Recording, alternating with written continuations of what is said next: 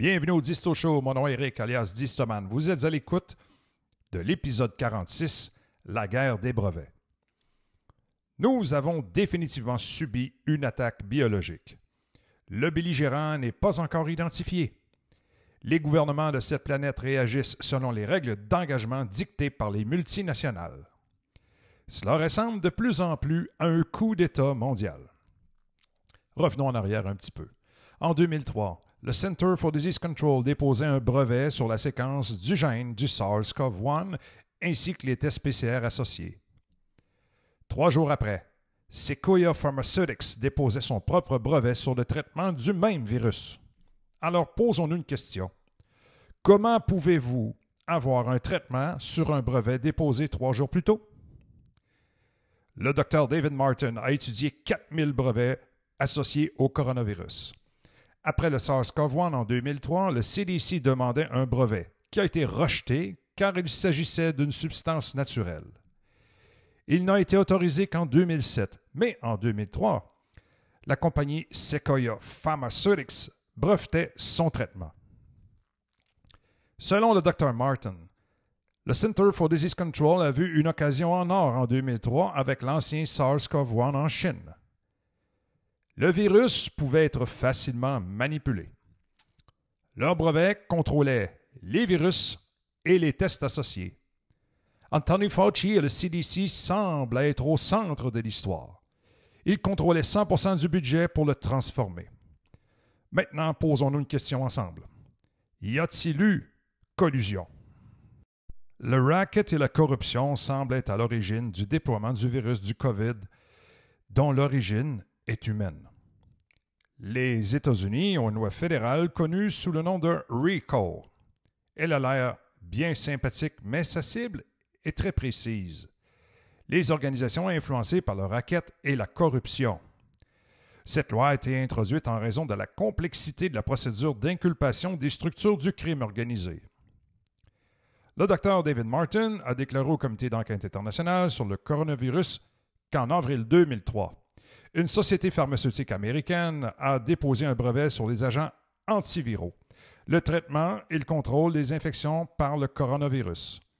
Trois jours seulement après que, dans une demande supposée secrète, les centres de contrôle des maladies aient cherché à breveter le coronavirus du SRAS lui-même. La première épidémie de SRAS s'est déclarée en Chine en février de la même année. À propos du docteur David E. Martin, est-il un acteur crédible pour analyser la situation? Regardons ensemble son parcours.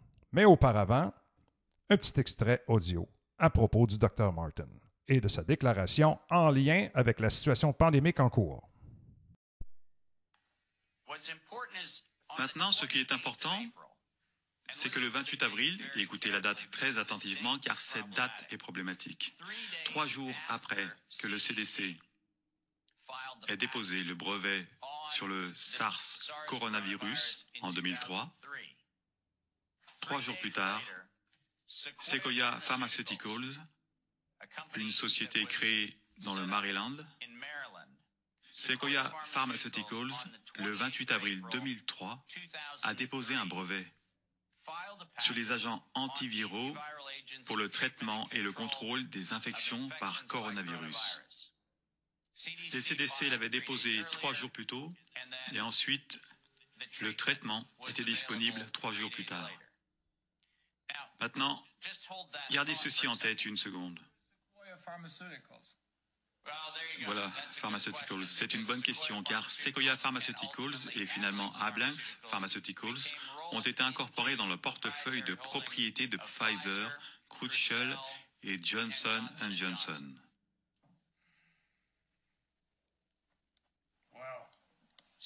Maintenant, posez-vous une simple question. Comment peut-on avoir un brevet sur un traitement pour une chose inventée trois jours plus tôt? Le brevet en question du 28 avril 2003, numéro 7151163, délivré à Sequoia Pharmaceuticals, présente un autre problème. Le problème est qu'il a été délivré et publié avant que le brevet des CDC sur le coronavirus ne soit effectivement autorisé. Donc le risque que l'information ait pu être connue par d'autres moyens que des moyens privilégiés entre ces parties est nul. Regardons ensemble le parcours du Dr David E. Martin. Dr. Martin est le fondateur et le président du conseil d'administration de MCAM Incorporated, le leader international du financement de l'innovation, du commerce et du financement des actifs incorporels. Il est le développeur du premier indice quantificatif des actions publiques basées sur l'innovation et l'associé directeur des Purple Bridge Funds. Il est le créateur du premier indice quantificatif des actions publiques au monde, le CNBC IQ 100, alimenté par MCAM, activement engagé dans le développement économique éthique mondial. Le travail de Martin comprend l'ingénierie financière et l'investissement, la prise de parole en public, la rédaction et la fourniture de services consultatifs financiers à la majorité des pays du monde. Le Dr Martin est l'architecte et le fondateur du Global Innovation Commons et l'auteur du cadre juridique international des programmes Heritable Knowledge Trust et Heritable Innovation Trust. Il a été le premier des programmes mondiaux visant à apporter la transparence des entreprises et des marchés boursiers aux industries extractives multinationales et a joué un rôle déterminant dans le rapatriement de la valeur dans les pays qui ont été victimes d'abus commerciaux et financiers. Son travail sur l'engagement éthique et la gérance des intérêts de valeurs communautaires et communs est à l'avant-garde de l'innovation financière mondiale. Le Dr Martin est à Batten Fellow et à la Darden Graduate School of Business Administration de l'Université de Virginie. Il a été président de l'innovation économique pour l'Organisation intergouvernementale des énergies renouvelables affiliée à l'ONU et a été conseiller auprès de nombreuses banques centrales, de forums économiques mondiaux, de la Banque mondiale et de la Société financière internationale, ainsi que des gouvernements nationaux. Porte-parole de la responsabilité financière et des actifs incorporels à l'échelle mondiale et de la réforme de la qualité, le Dr Martin a travaillé en étroite collaboration avec le Congrès des États-Unis et de nombreux organismes de réglementation commerciale et financière américains en Europe, en Asie, pour défendre et déployer une infrastructure afin de soutenir la dépendance croissante à l'égard des droits contractuels et de propriété dans les transactions commerciales. Sous, euh, la direction du Dr Martin, MCAM a soutenu la modernisation des lois bancaires, des actifs incorporels, fiscaux et comptables grâce à son travail avec des organismes de surveillance et les décideurs politiques. Le Dr Martin a fondé plusieurs sociétés et organisations à but lucratif et non lucratif et a siégé à plusieurs conseils d'administration. Il a été coprésident de la retraite de leadership et des conseils des infrastructures essentielles et de la cybersécurité du Forum Australia Davos Connection. Il a été le directeur fondateur du Centre d'innovation appliquée de Melbourne. Il a été président et chef de la direction D-Surface. Il a été PDG et fondateur de Mosaic Technologies Incorporated, une société qui a développé et commercialisé des technologies en linguistique conceptuelle, euh, avancée, en compression et chiffrement dynamique des données, en transmission sur le terrain électrique, en diagnostic médical et en furtivité anéchoïque. Il a été membre fondateur de l'Institut japonais pour la science et la technologie de l'interface. Il a fondé et a été directeur exécutif du Charlottesville Venture Group.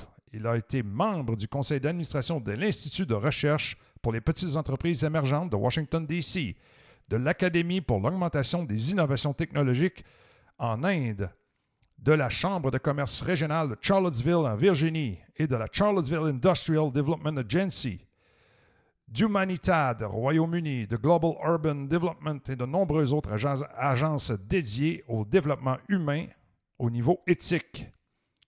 Il a été contributeur à la politique internationale, économiste et futuriste.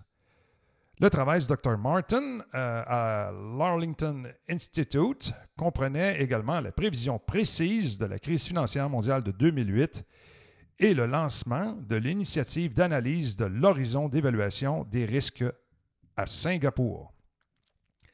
Le travail de Martin en tant que Fellow du Batten Institute de la Darden Graduate School of Business Administration de l'Université de Virginie et ses travaux connexes à l'Indian Institute for Management en Inde ont mis un accent sans précédent sur les domaines de la gestion des risques intangibles, de la finance et des normes comptables. En plus euh, de ses travaux universitaires, le Dr. Martin a conseillé de près des programmes de financement et d'investissement axés sur l'innovation en Inde, aux Bermudes, Brésil, Chine, Danemark, dans l'Union européenne et au Royaume-Uni, en République islamique d'Iran, aux États-Unis d'Amérique, en Mongolie, en Égypte, en Équateur, aux Émirats arabes unis, à Singapour, en Slovénie, au Vietnam et aux Émirats arabes unis. Il a été conseiller constitutionnel et économique du comité d'autonomie de la Nouvelle-Bretagne orientale, de la Nouvelle-Irlande, de Papouasie, euh. Il a travaillé avec des cadres commerciaux éthiques pour le royaume des Tonga, l'État indépendant du Samoa, la Fidji, de la Papouasie-Nouvelle-Guinée.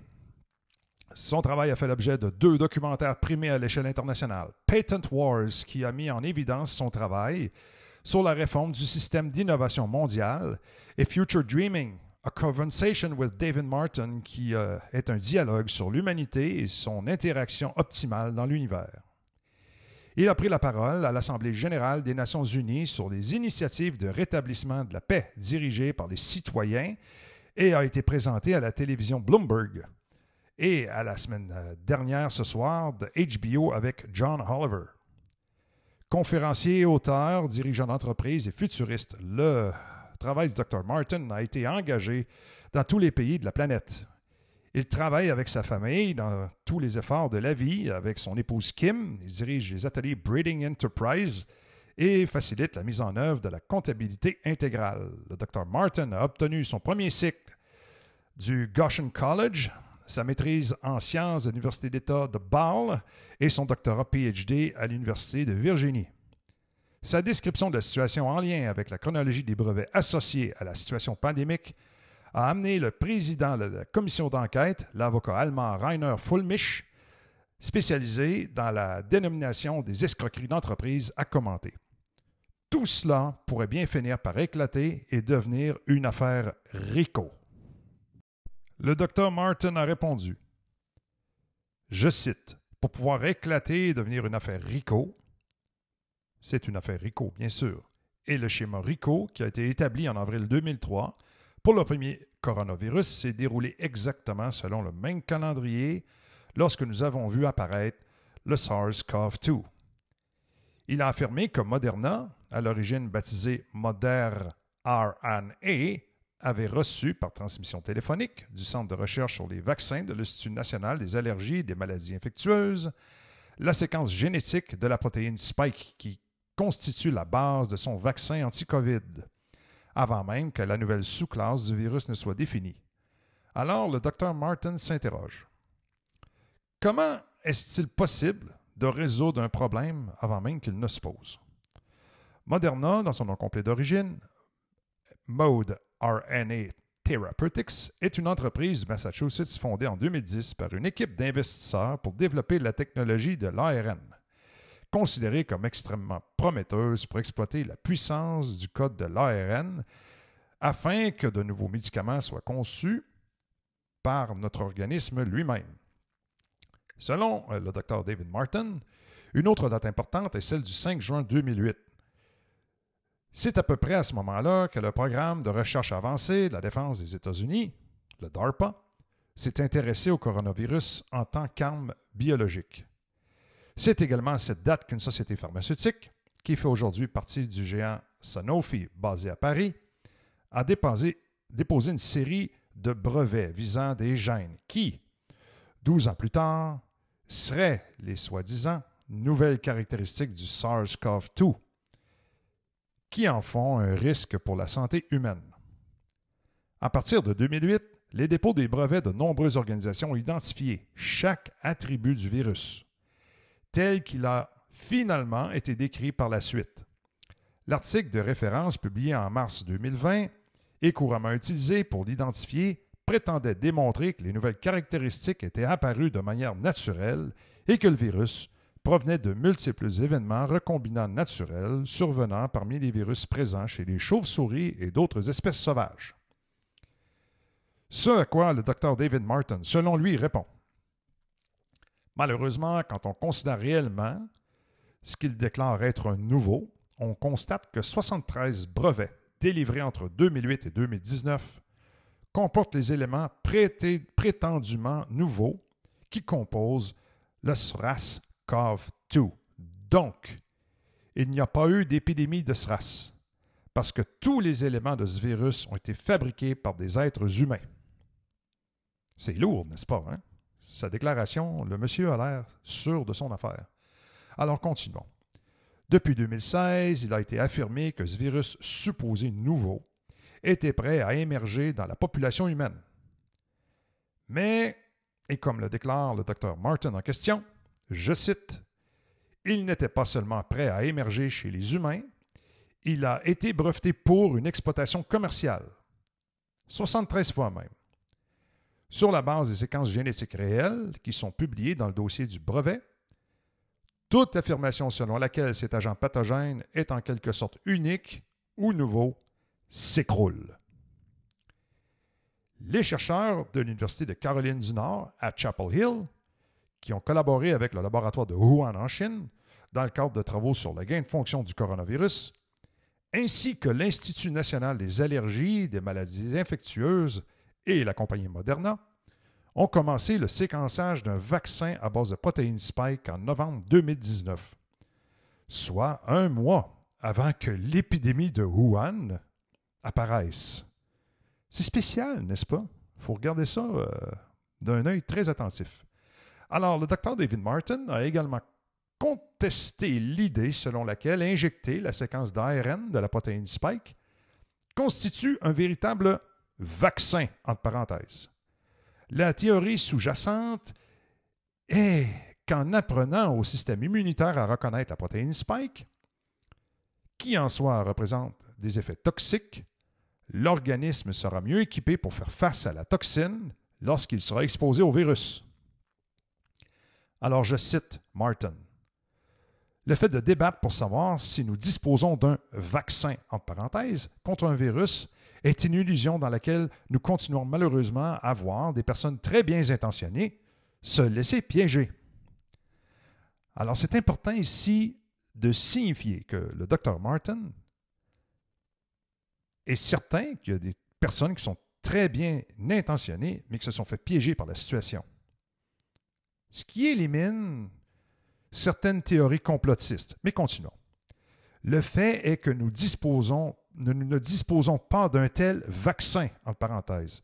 Ce qui est injecté, c'est une séquence ARN de la protéine Spike, qui est elle-même une simulation informatique d'une séquence connue et brevetée depuis des années.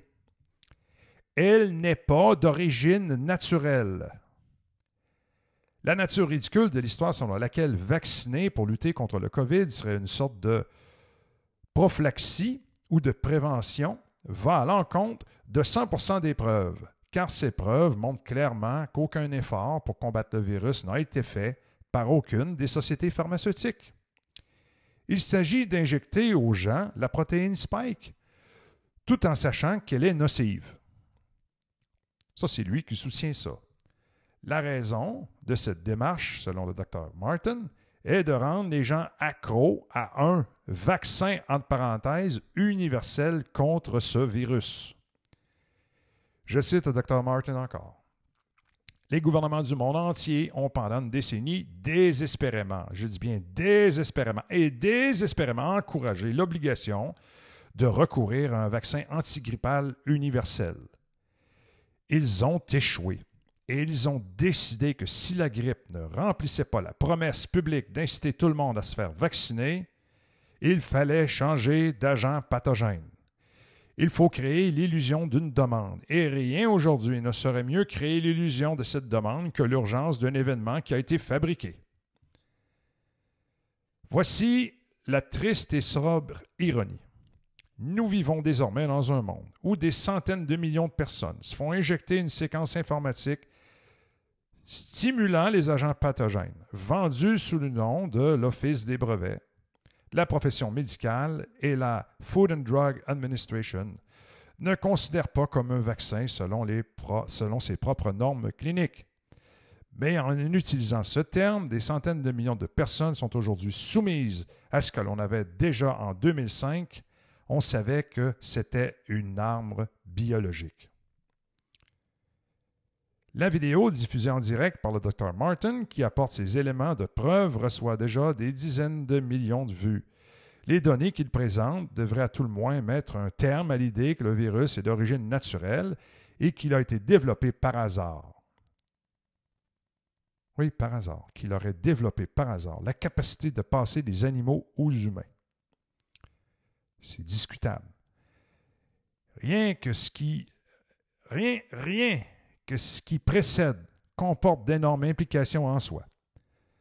D'une part, pourquoi devrions-nous croire les informations, de, la Coalition pour la préparation aux épidémies, lancée en 2017, avec une énorme injection de fonds en provenance de la Fondation Gates, selon lesquelles la quête proposée de 3,5 milliards de dollars pour obtenir un vaccin universel contre le coronavirus dans le but de contenir le SRAS-CoV-2 et ses variants est un objectif souhaitable ou réalisable? Pour soutenir le projet, le cofondateur Bill Gates a déclaré La CEPY a aidé la communauté scientifique mondiale à faire quelque chose d'incroyable développer des vaccins anti-COVID-19 en moins d'un an. Cette affirmation sonne plus creux à la lumière des brevets déposés depuis 20 ans, tels que le docteur David Martin l'a révélé. De plus, ce dernier a démontré que même les prétendus variants du SRAS-CoV-2 sont artificiels puisqu'ils correspondraient à l'identification de divers fragments de gènes plutôt que de véritables variations en tant que telles. Alors le docteur Martin poursuit, et je cite, Il s'agit simplement d'ajuster le moment auquel vous démarrez et arrêtez ce qu'on appelle le cadre de lecture. Si ce que nous cherchons est une chose que nous avons décidé digne d'être recherchée, alors nous la trouverons. À l'endroit précis où sera choisi le démarrage ou l'arrêt, je serai en mesure de dire que je l'ai trouvé ou que je ne l'ai pas trouvé.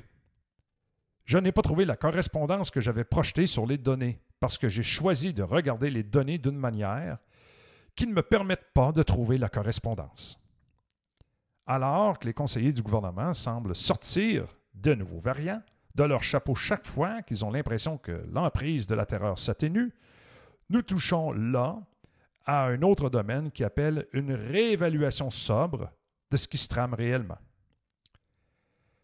Le SRAS-CoV-2 est bien.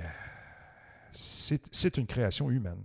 Donc, bel et bien une création humaine tout comme l'ensemble de l'infrastructure des tests de dépistage et des vaccins visant à résoudre le problème, concoctés par des prédateurs sans scrupules qui n'ont pas hésité à terroriser le monde entier afin d'en tirer profit de la crise qu'ils ont créée eux-mêmes et de contrôler la vie des gens jusque dans leurs pensées et leur comportement au quotidien. Alors, qu'en pensez-vous? C'est une histoire complexe, mais qui a quand même son charme. Et il faut quand même avouer que euh, le docteur Martin semble un très bon parleur. Et, cette histoire-là a fait l'objet de démystification en série par certains des démystificateurs habituels. Eux-mêmes pas nécessairement des organes de démystification fiables, comme le Washington Post par exemple. Par contre, le Dr. Martin semble être associé à la foule de la pandémie et à certains groupes crypto-religieux marginaux qui s'en prennent aux conspirations juives, à la franc-maçonnerie. Ce sont des gros signaux d'alarme qu'il faut surveiller. Alors on vit à une époque où la réalité est exceptionnellement glissante mais il y a des parties de l'histoire qui sont maintenant acceptées comme étant réelles dans la réalité consensuelle émergente de ce qui est réellement le constat des faits. Par exemple, le Dr. Anthony Fauci a financé des recherches sur le gain de fonction en utilisant l'alliance EcoHealth de Peter Zezak comme intermédiaire et de nombreux enregistrements de brevets existent bel et bien dans les délais indiqués. Les faits scientifiques et juridiques qui encourent toute cette, histoire, c'est abscon. Et la plupart des Américains ayant fait des études supérieures pourraient avoir du mal à comprendre cette histoire-là. Alors, soyons prudents. C'est son opinion, euh, c'est une observation intéressante, mais je crois qu'il ne faut pas nécessairement euh, prendre la parole de M. Martin comme étant celle de Dieu. Alors, je vous prie d'excuser quelques bafouillages par rapport à toute cette textuelle extrêmement technique. Euh, une question demeure cependant. C'est admettons que nous sommes euh, encerclés de toutes pièces par des gens bien intentionnés dans ces entreprises-là et que ces gens-là euh, ont travaillé très fort pour développer des brevets dans le but de tous nous sauver. Est-ce qu'un politicien, en quelque part, pourrait débloquer ces, ces brevets-là et les rendre disponibles gratuitement, en toute objectivité, à toute l'humanité entière, dans le but d'aider d'autres entreprises, peut-être un peu moins fortunées et moins immenses, de pouvoir produire des vaccins localement à base de la technologie de l'ARN et ainsi sauver l'humanité au complet. Admettons que ça serait cela. Selon vous, est-ce que ça se produirait? examinons ensemble un petit extrait audio de la réalité. La question de faire du vaccin anti-Covid un bien public intervient au moment où les laboratoires affichent des résultats records pour ceux utilisant la technologie de l'ARN messager. Au premier trimestre 2021, Pfizer a engrangé un chiffre d'affaires de 3 milliards de dollars. Pour l'ensemble de l'année, l'américain prévoit 26 milliards. Son compatriote Moderna table sur 18 des chiffres d'affaires sur lesquels il devrait réaliser des marges de 25 à 30% avant impôt. Sans surprise, le lobby pharmaceutique n'a pas tardé à réagir à la perspective d'une levée temporaire des brevets vaccinaux. La Fédération internationale de l'industrie pharmaceutique a estimé qu'il s'agissait d'une réponse simple mais fausse à un problème complexe. Pour la direction des grands groupes pharmaceutiques, lever les brevets n'est pas sans risque. Une telle décision pourrait entraîner une ruée sur les matières premières nécessaires à la fabrication des vaccins, ce qui alimenterait une pénurie mondiale. Les laboratoires disent aussi craindre un impact sur la qualité des vaccins et la confiance du public dans leur utilisation. Enfin se pose la question de l'incitation à l'innovation qui serait réduite d'après eux sans perspective de profit. La levée temporaire des brevets sur les vaccins était déjà réclamée depuis plusieurs mois par l'Inde et l'Afrique du Sud notamment. Les États-Unis viennent donc d'ajouter leur puissante voix à cette demande. Et au-delà des considérations strictement humanitaires, l'argument économique joue aussi, avec la perspective d'une reprise plus rapide de plusieurs secteurs de l'économie mondiale, comme le tourisme et le transport aérien, entre autres. Mais pour lever les brevets sur les vaccins, il faut un accord au niveau de l'Organisation mondiale du commerce, qui nécessite un consensus de ses 164 membres. On sait maintenant que les grandes compagnies pharmaceutiques vont tout faire pour garder leurs secrets industriels. C'est très suspect. Maintenant, il y a des professionnels de la santé qui, à l'époque, avaient émis énormément de réserves par rapport à hum, la solution vaccinale qui était proposée. L'un d'entre eux est un éminent infectiologue de la région de Paris, nous allons l'entendre, mais la question est la suivante. Est-ce qu'on peut nous offrir une solution vaccinale éprouvée, sûre et efficace, de production locale, sans être nécessairement issue de la technologie de l'ARN? Est-ce que c'est possible d'avoir un bon vieux vaccin classique?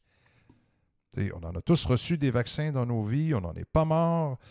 Le problème avec la technologie actuelle, c'est qu'il y a beaucoup d'effets secondaires. Il y a peut-être eu également des décès, je parle au conditionnel, euh, ce qui contribue à la perte de confiance des citoyens envers les grandes multinationales qui les vendent. Écoutons maintenant la suite.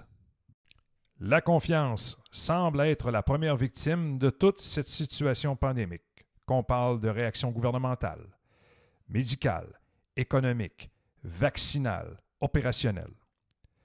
Je vous parle du professeur Eric Combe. Oui, un événement qui est arrivé l'an dernier, le 14 juin.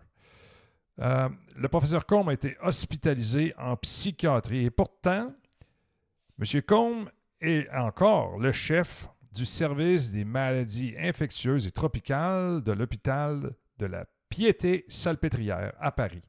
L'information avait agité les réseaux sociaux avant d'être vivement démentie l'an dernier. Tout ça avait commencé le 14 juin 2020 dans la soirée vers 20h30. Le site euh, France Soir publie un article qui ne tarde pas à déchaîner les passions sur les réseaux sociaux. On a dit à l'époque que M. Combe était euh, hospitalisé pour décompensation psychiatrique. Les sources proches du dossier avaient déclaré qu'il était arrêté pour trois mois.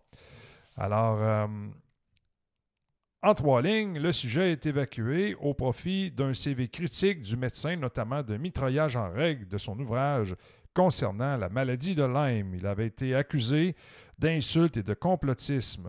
Il y en a même qui avaient affirmé que euh, son hospitalisation était en fait une façon de lui fermer la gueule.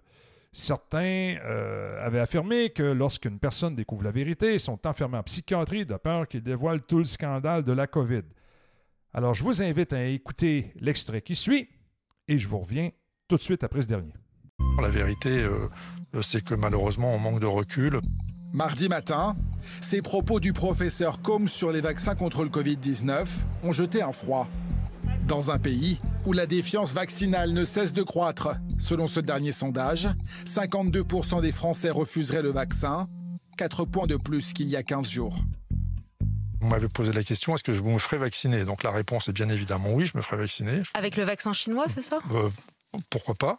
mais pas avec ceux qui euh, arrivent. avec ceux qui arrivent, euh, pour l'instant, je peux pas vous dire parce que je ne sais pas ce que ça vaut. Quoi. Je n'ai pas les, je n'ai pas le recul nécessaire. Mettez-vous à ma place. J'ai toujours pas vu une publication scientifique qui corresponde à ces vaccins. Donc moi, euh, me vacciner avec des produits que je ne connais pas, dont je, n'ai d'informations que par les communiqués de presse des laboratoires pharmaceutiques, c'est quand même leur faire une confiance aveugle et absolue. Eric Combe demande plus de transparence sur les vaccins à base d'ARN messager, comme ceux de Pfizer et Moderna. Et justement, les données viennent d'être publiées selon ce généticien. Un rapport de 92 pages qui est le rapport extrêmement fouillé, à la base duquel les autorités sanitaires américaines vont donner leur avis favorable à la vaccination, euh, étudie le dossier a été publié également le rapport utilisé par les autorités britanniques pour donner leur avis. Je les ai lus tous les deux. Mhm. C'est extrêmement important et je pense que mon collègue et ami, le professeur Eric Combe, qui est favorable aux vaccinations en règle générale, devrait trouver dans ses publications ce qu'il cherche. Interrogé hier par le Parisien, le professeur Combe fait part de ses doutes après l'analyse du rapport de l'Agence américaine du médicament sur le vaccin de Pfizer. Je n'ai jamais vu une fréquence aussi élevée d'effets indésirables pour un vaccin. En dehors des réactions minimes, d'autres effets indésirables sont recensés à des taux relativement élevés, surtout chez les jeunes et après la deuxième dose. En toute sincérité, selon ses confrères, le professeur Combe livre ses inquiétudes avec la peur au ventre d'être considéré comme un complotiste. Mais pour lui, le risque principal, c'est de discréditer la vaccinologie en cas d'échec. Il refuse donc de se précipiter. On aura beaucoup plus de données dans un mois ou deux mois quand le vaccin arrivera et on pourra faire un point à ce moment-là sérieux sur les avantages et les inconvénients, expliquer aux gens l'intérêt qu'ils ont à se vacciner ou à pas se vacciner. On va commencer probablement par vacciner les personnes âgées et ensuite aussi, il faut protéger le personnel médical parce qu'il est plus à risque que tout le monde. Et quand on en sera vacciné la population générale, peut-être qu'ils auront moins peur du vaccin et que ça sera plus facile de, vacciner l'ensemble. D'ailleurs, de toute façon, si la moitié de la population veut bien se vacciner, ça ira très bien. En France, cette campagne de vaccination hors norme se déroulera en trois phases. La première concerne le million de seniors en EHPAD. Elle doit commencer au mois de janvier une fois les vaccins validés. 2021, Eric Combe est enfin vacciné. Il a pris le temps de lire tous les devis techniques et toutes les recherches associées à l'injection qu'il a reçue. Il a exercé son, son droit de regard éclairé. Et puis, euh, tout semble normal dans le cas d'Éric Combe. Écoutons maintenant. Sur l'épidémie, où en est-on? Sur les variants du virus, euh, que craint-on? Sur la vaccination Tiens, la vaccination. Vous êtes vacciné, Eric Combe Oui, oui, je suis vacciné depuis dimanche. Depuis dimanche? Oui, oui, je vais bien, vous voyez. Et vous allez bien? Donc vous avez reçu le vaccin, nous sommes mercredi, dimanche et tout va bien. Quelques effets hmm, indésirables ou pas? Oui, j'ai bon, oui, eu mal au bras euh, pendant 24 euh, heures, euh, mais pas, même pas au point de prendre un antalgique. Hein.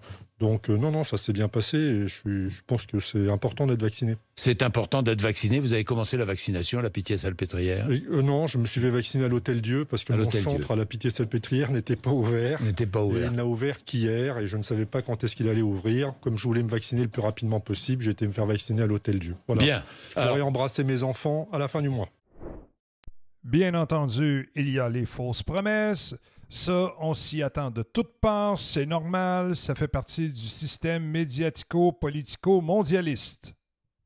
La vaccination doit se faire de manière claire, transparente, en partageant à chaque étape toutes les informations, ce que nous savons comme ce que nous ne savons pas. Et je veux aussi être clair, je ne rendrai pas la vaccination obligatoire.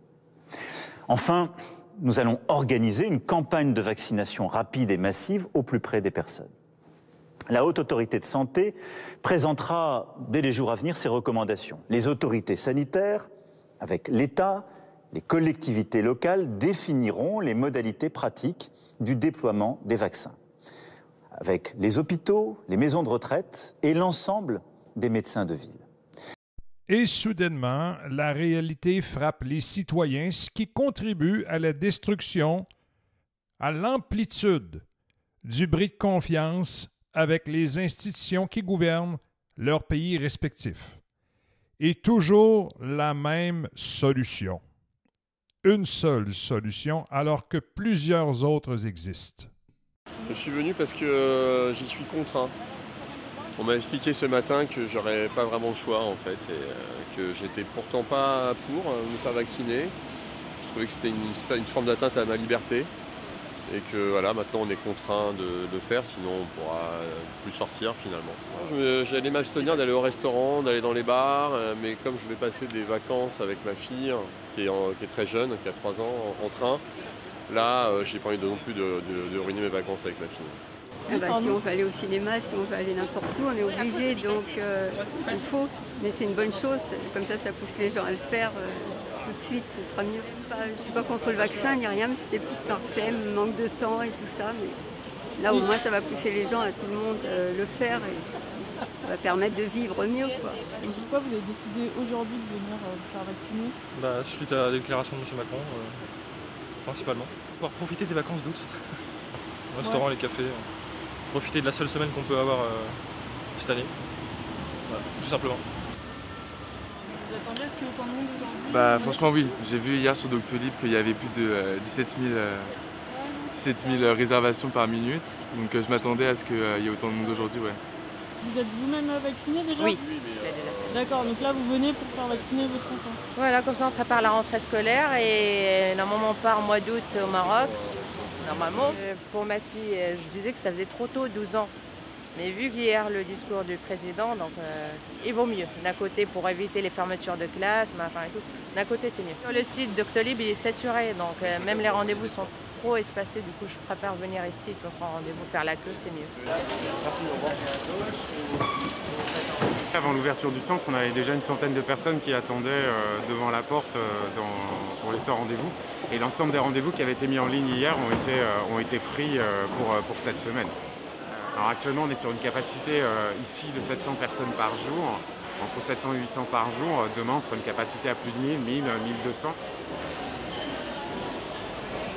Oui, parce que depuis les annonces d'Emmanuel Macron hier soir, on s'attendait à ce qu'il y ait un, rush comme ça aujourd'hui. Je pense que beaucoup de gens en fait attendaient juste un petit coup de pouce qu'on les, les pousse un peu à y aller pour le faire. Mais je pense que dans le fond, beaucoup de gens sont pour la vaccination et Juste que parfois on n'a pas le temps, on n'a pas trop la motivation, et que là toutes ces annonces vont surtout motiver les gens à, à le faire le premier pas. Quoi. Au niveau personnel, moi je trouve qu'on met nos œufs dans le même panier, c'est-à-dire le panier vaccinal pour aller chercher la victoire contre cette arme biologique-là. Eh bien, il y a de l'espoir et un autre flèche qu'on pourrait euh, mettre sur notre arc, c'est euh, un médicament, un traitement tout simplement pour euh, détruire le virus alors qu'un patient, il en est atteint. Alors, il y a un médicament espagnol qui est en cours de test, efficace à 99 qui commence à se montrer le bout du nez. C'est un antiviral connu sous le nom de Plitidespine, euh, produit par la société espagnole Pharmamar, qui a été testé dans les laboratoires en France et aux États-Unis, qui a montré un taux de réduction de la charge virale à 99% Les expériences in vivo et in vitro qui ont été menés sur des animaux avec ce médicament-là, qui avait été jusqu'à présent utilisé comme médicament anti-cancer, ont montré des effets antiviraux et un profil de toxicité très faible, donc c'est très prometteur. Euh, ça a été euh, publié, les résultats de cette étude-là, euh, dans la revue Science. La plitidespine, ce n'est pas directement le nouveau coronavirus. Elle se concentre plutôt sur la protéine humaine nécessaire au virus pour contrôler le matériel biologique d'une cellule qui lui permet de se répliquer à plusieurs reprises. une équipe de chercheurs de l'hôpital Mount Sinai à New York, responsable des expériences avec le nouveau médicament, a souligné qu'il était presque 100 fois plus efficace contre les infections que tout ce qui avait été produit auparavant pour accueillir les résultats prometteurs, l'équipe des scientifiques, dirigée par le virologiste Garcia Sastre, a comparé l'efficacité de la avec les autres sur des euh, souris euh, porteuses du virus. Pharmamar, la société pharmaceutique, CISA Madrid, produit ce nouveau médicament de synthèse de nom commercial d'aplidine pour traiter euh, le millénome multiple du cancer du sang. Alors, selon les experts, c'est un projet qui est très prometteur et si on a plusieurs flèches à notre arc et qu'on est en mesure de tabletter sur autre chose qu'uniquement les grandes pharmaceutiques à coup de vaccin, eh bien, je pense qu'on va être en mesure de, de vaincre la guerre contre cette arme biologique. Ça nous prend plus d'armes. On a mis tous nos œufs dans le même panier, ce qui a contribué probablement à des malversations scientifiques, financières et politiques et ça a contribué malheureusement à la perte de confiance des citoyens envers les institutions. Cette situation-là doit cesser immédiatement. Vous étiez à l'écoute de l'épisode 46 du Disto Show. Mon nom est Eric Sébusque. Je vous dis à la prochaine et faites attention à vous.